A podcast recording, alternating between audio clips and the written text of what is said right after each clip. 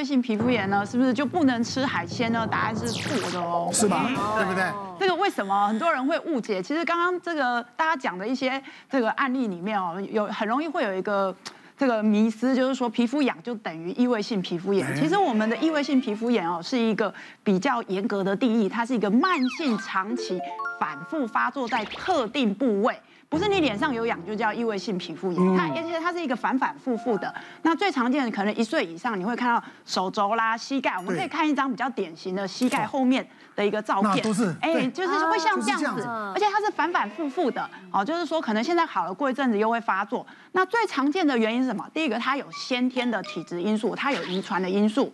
第二个要有后天的环境，像台湾就是因为海岛型气候，所以真的哪个人讲没有错，因为台湾太潮湿了。对，台湾是什么的天堂呢？尘螨天堂。是哦，台湾的尘螨哦真的是名列前茅，全世界来讲是非常非常多。所以只要一变天一湿气一变多，呃，或者是说它的环境稍微脏一点点，这样子的小朋友他就会开始发作。那有些家长就会认为说，哎，那我是不是就是不要给他吃？大家常听到啊，吃海鲜皮肤会痒啦，吃鸡蛋皮肤会痒，我不要给他吃就没事了吗？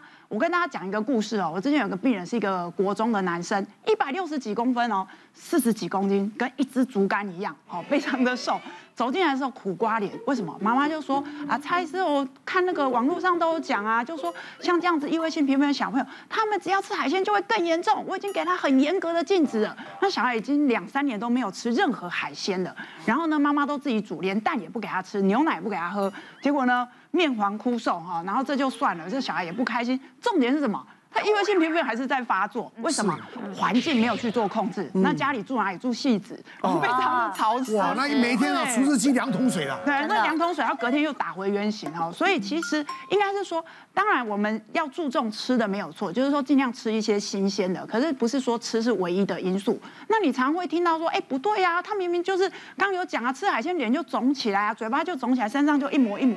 来，我们看一下荨麻疹的照片哈，来，现在这边这两张，这个就是典型。像被蚊子叮咬，好啊，下一张也是，这个也是荨麻疹，这种就跟真的是跟海鲜，啊，或者是说一些大家常听到一些过敏特别有关系，这个不等于异位性皮肤炎，所以异位性皮肤炎的小朋友真的不要对他太严格，说什么都不给他吃，真的要禁止异位性皮肤炎的小朋友是不可以吃零食，而不是不能吃这一些海鲜类。所以顺便破解一个迷思，就很多孕妇在怀孕的时候，她的长辈就说你不可以吃海鲜哦，不然你的小孩生出来会异位性皮肤炎哦，这是错的，你还是可以吃啊，他可能。他们可能只是吓唬你这样子，所以你要看我们节目啊，真的可以得到很多正确的知识啊。嗯，啊，尤其像我们这种啊，有真的，你像他们讲的都不叫异位性皮肤炎，对，你看我们这个才叫异位性皮肤炎。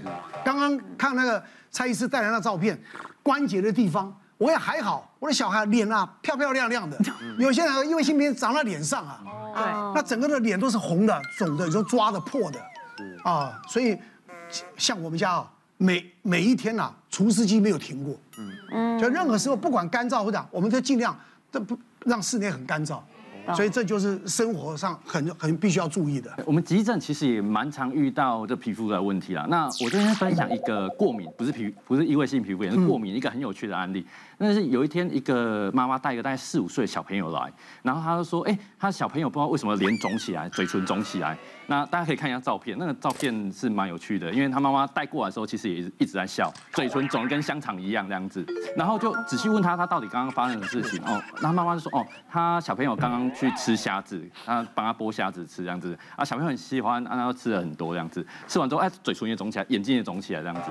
那呃，后来。”我们看他的状况哦，很像是我们说是一个典型的过敏反应，叫做结膜下水肿。那我们也看了一下他的血压、心跳，呃，听一下呼吸，哎，都还蛮正常的，所以就评估这个应该是一个过敏反应，就帮他打一个抗过敏针。打了之后，呃，这个消就消大概五成以上，回去也带一些抗过敏药，隔几天就好了。嗯那其实过敏在急诊蛮常见的，那只要其实只要跟大家说，哎，你只要。不要突然喘起来，或者突然整个红肿，突然心悸，那表示你的状况没有影响到呼吸道，也没有影响，没有影响到心血管，这个都相对比较安全，可以吃一些抗过敏药就可以了。奶哥，其实刚才听了这么多的迷思，还有一个迷思，其实我们女生常常就是呃。工作的时候站了一整天，下班回家还要打扫，然后还要去市场买东西，然后有的时候就是要弯下来啊整理东西，然后甚至于维持同一个姿势。另外呢，在假日的时候，有时候带小朋友，他可以出去玩一玩，然后就要爬上爬下，可是真的很怕自己会碰撞到，所以真的不知道该怎么照顾自己。所以这个时候呢，其实我的女生的朋友就讲说，哎，你长期在主持啊，有的时候站八九个钟头，然后体力不支。我看你最近只要稍微站久一点，好像就不大行了，就要找椅子坐。所以他说你应该要好好的照顾一下自己。他说体力方面你应该吃 B 群，所以这 B 群其实吃了之后，它有改善你的体。体力，但是比如说像你的骨头啊、肌肉啊这些是完全没有去照顾到的，所以呢，后来他就建议我呢，就是要吃这个。好，对，那这个呢，其实每天他一每天要吃两粒，但是它一粒里头它就有这个六百毫克的高含量的钙，那它就等于是这所谓的一杯这个一千 CC 超过它的量里头的。高含量的钙，所以基本上现在九成的国人呢，其实都吃不够，所以我就会提醒我老公要跟我一起来补。那当然，其实这里头它有这个含钙，它可以维持骨骼的健康。另外呢，它也含有维生素 D，它可以维持肌肉正常的生理。所以。照顾好我们的骨骼，还有我们的肌肉，其实陪着小孩出去活动呢，也就很安心了。还有就是，像我们知道钙呢，就需要这个 D3 来帮助去吸收，所以它这里头就有维生素的 D3 添加在里头，它就可以帮助钙的吸收，而且它也可以去让你的肌肉呢，它的这所谓的维持正常的一个生理功能了。那其实像奶哥你自己以前常常在做运动，然后节目，我觉得你很灵活哎。我们讲该到的年纪的时候。真的就该补充一些营养品。没错，那这个补充到了之后呢，其实你自己就会感觉到，哎，就是你的这个肌肉啊，它的这个生理功能都变得比较好一点了。像我太太，我太太小我四岁，当然我们现在每一个礼拜都有做重训，所以就一定会做深蹲，有没有？嗯，哇，我们深蹲很标准的，标准。哦，那你就训练训练你的。这个肌肉，其实像艾琳提到的这种案例啊，很多哦。嗯、那我们之前就有遇到，就是那种五十岁的家庭主妇啊，因为住在公寓，那你知道公寓就是要上下楼梯，嗯、那上下楼梯他前面之前都还 OK，可是后来他就越来越懒惰，因为他就是觉得哦，那个上下楼梯下去要采买，要买东西要搬上去，他就后来就懒惰，就不太想做这样的事情，然后后来就变成越来越少出门，然后甚至打电话就是叫外送，这样就好了。那其实像。现在啊，资讯都很发达，那提早去保养我们身体这样的观念啊，都是很普及的。那其实我们的骨骼啊，如果呃随着这个年龄啊，它的确是会需要更好好的去照顾它。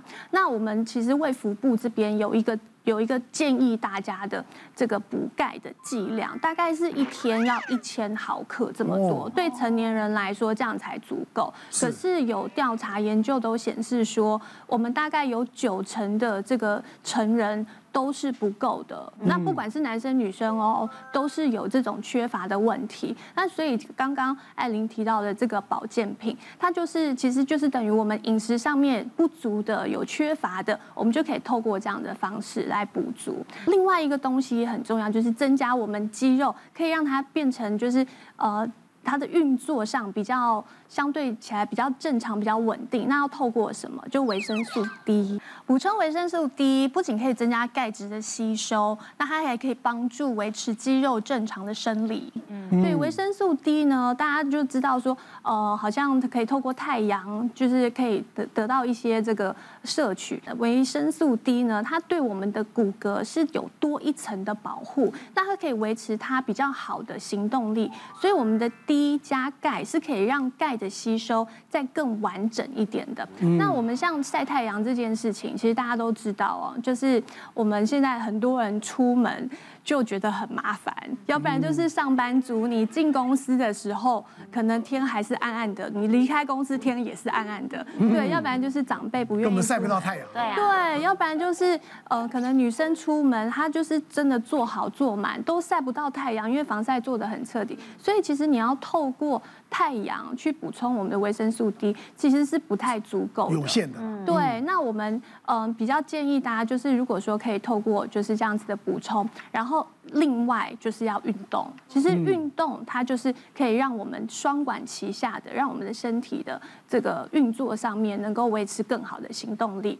那还有呢，就是微量元素，包括镁、锌、铜、锰，它是可以更完整的保护我们的身体。日常生活若常跑户外顾小孩，或者是经常去市场采买，担心碰撞，就要多注意钙和 D 三的补充，轻松照顾好骨骼跟肌肉。这个今天我们要谈到这些网络的啊，大家也不要道听途说啊。如果真正碰到一些问题的话，还是问我们这些专家学者啊，真正的能够让大家呢身心都不会受到啊不正确的一些伤害，好不好？祝大家永远平安健康，谢谢。